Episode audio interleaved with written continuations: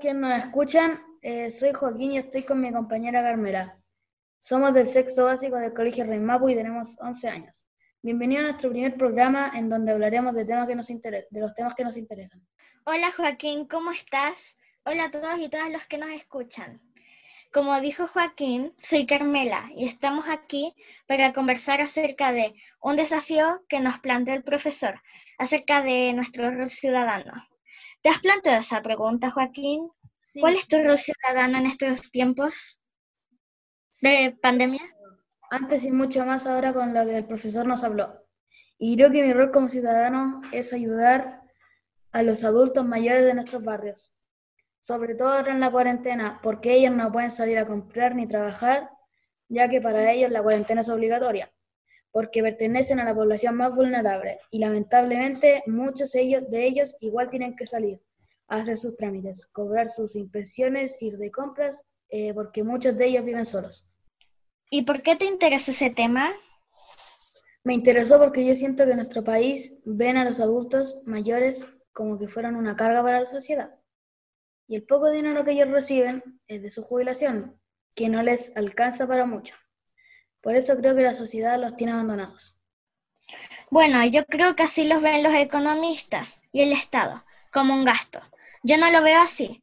Los adultos mayores han trabajado toda su vida y al llegar a la vejez merecen una vida digna, disfrutar, descansar.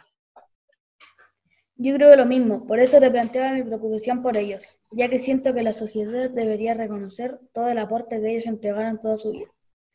Por lo mismo estuve investigando sobre el tema, como quedamos de acuerdo Carmela, y me di cuenta que el porcentaje de abuelitos que viven solos ha aumentado mucho en los últimos años.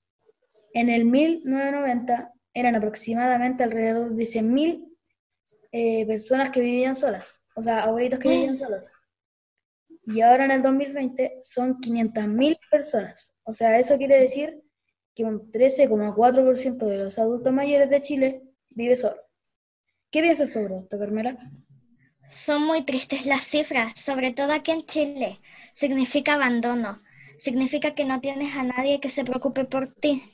A veces están enfermos y en estos tiempos, donde más nos necesitan apoyo, se los ven por sí mismos. Es muy cierto, Carmela. Por eso pensé que mi rol como ciudadano en este tema sería ayudar a los abuelitos de mi barrio. Y también yo he observado que por acá, donde yo vivo, es un barrio antiguo, donde la mayoría de mis vecinos son muy mayores. Incluso en mi pasaje, yo y mis hermanos somos los únicos niños. Me he dado cuenta que cuando pasan a comprar o vienen a la de la feria con los carros, no pueden cargar mucho peso. A mí también me ha pasado aquí en el condominio que yo he visto abuelitos y abuelitas sí, igual da un poco de pena. Sí. Eh, tal vez, o sea, también me di cuenta que tal vez no puedan traer todo lo que necesitan, como son muy abuelitos, no puedan cargar mucho peso. En cambio, si fuera otra persona a la feria por ellos, podría traerle todo lo necesario.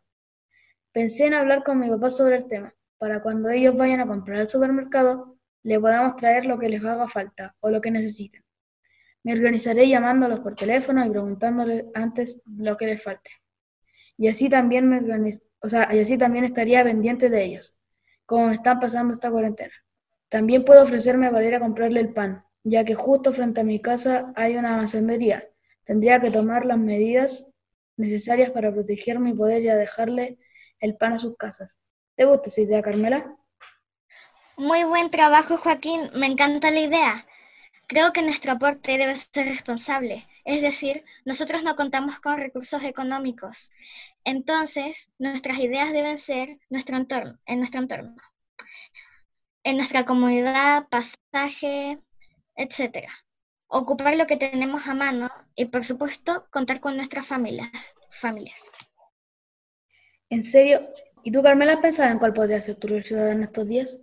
Sí, Joaquín. De hecho, se me han ocurrido muchas ideas desde que hablamos y quedamos en investigar. ¿En serio? Cuéntame una.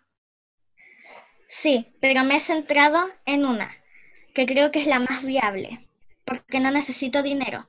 Se puede mantener en el, tiempo en el tiempo y es algo que puedo hacer yo. Ya, entonces cuéntame de qué se trata. Mira, como hemos hablado antes, las ideas parten de las experiencias de cada uno y como la tuya, te diste cuenta de una situación y tratas de encontrar una solución. Yo me he dado cuenta que aquí donde vivo, todos mis amigos y amigas se impresionan con mi librero y me dicen, ¿por qué tienes tantos libros? Y cuando yo me yo he ido a sus casas, me doy cuenta que no hay libros, no veo casi ninguno, solo como los del colegio. Ah, Carmela, a mí me pasó lo mismo. ¿Y por qué crees que pasará esto? Que las personas se impresionan al ver que uno tiene libros. La verdad es que hemos conversado eso en familia. Y primero que todo, creemos que es porque los libros son demasiado caros. Tienen uno de los impuestos más caros del mundo. Entonces no hay una cultura para invertir en libros y también por las prioridades de las personas. Mira, te cuento una anécdota que me pasó una vez que fui a la Comic Con. Uh, qué bacán que puede estar ido. ojalá yo pueda ir a esta de ahora. Pucha, qué mal que no fuiste. Pero mira, ahora te la voy a contar. En la Comic Con había un actor de Stranger Things y sacarse una foto con él valía 25 mil pesos. Y estar cerca así de él valía 15 mil.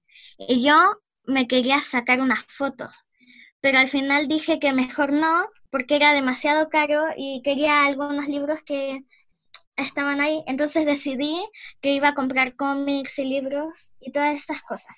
Entonces, cuando llegué a mi casa, le conté a una amiga que había ido al actor de Stranger Things y valía 25 mil pesos.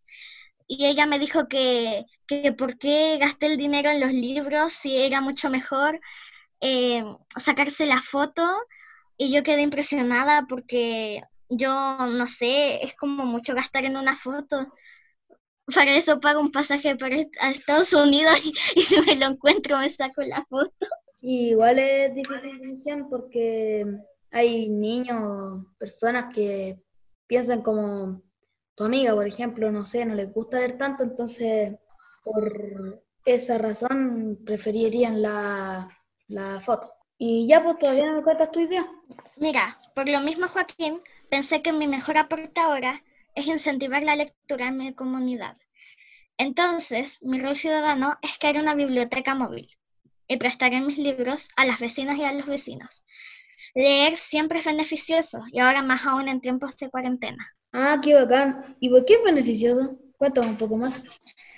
El encierro causa estrés, peleas familiares, desconcentración Supongo que a ti te ha pasado, que te cuesta hacer las tareas. Vemos a nuestros padres trabajar desde casa, compartiendo computador, que la red se cae, da depresión, fatiga y fobia a no recibir información digital que se llama infoxicación.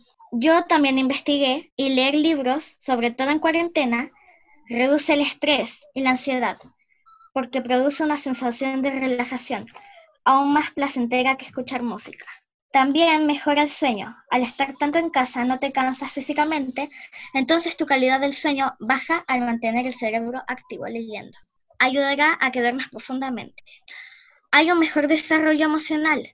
Te puedes identificar con los personajes, con sus características. Esto hace que entres en empatía y tolerancia. Mejora la memoria.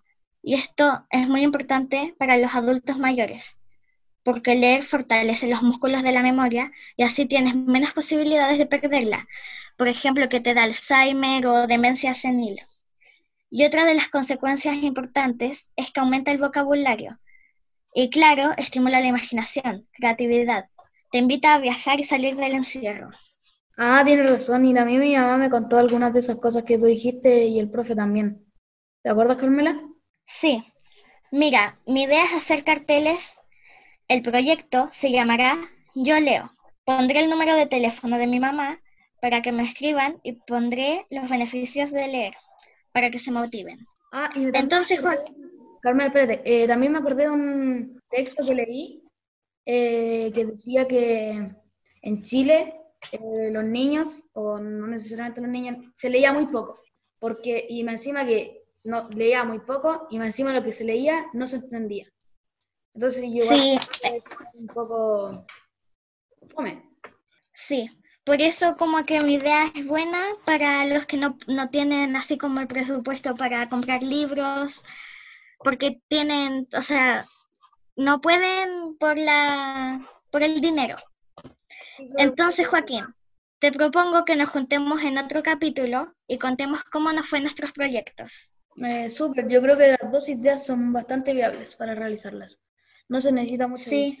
y solo buena voluntad y ganas de hacerlo. Sí, por favor, y también los invitamos a dar que den nuevas ideas y así hacer una cadena de acciones ciudadanas. También invitamos a todos los que nos están escuchando para que intenten implementar estas ideas por donde ustedes viven. Bueno, y así finalizamos esto. Gracias por escucharnos. Eh, nos encontramos en el próximo programa. Chao Joaquín y hasta pronto a las personas que nos escuchen. Chao Carmela y editores, nos encontramos en el próximo capítulo.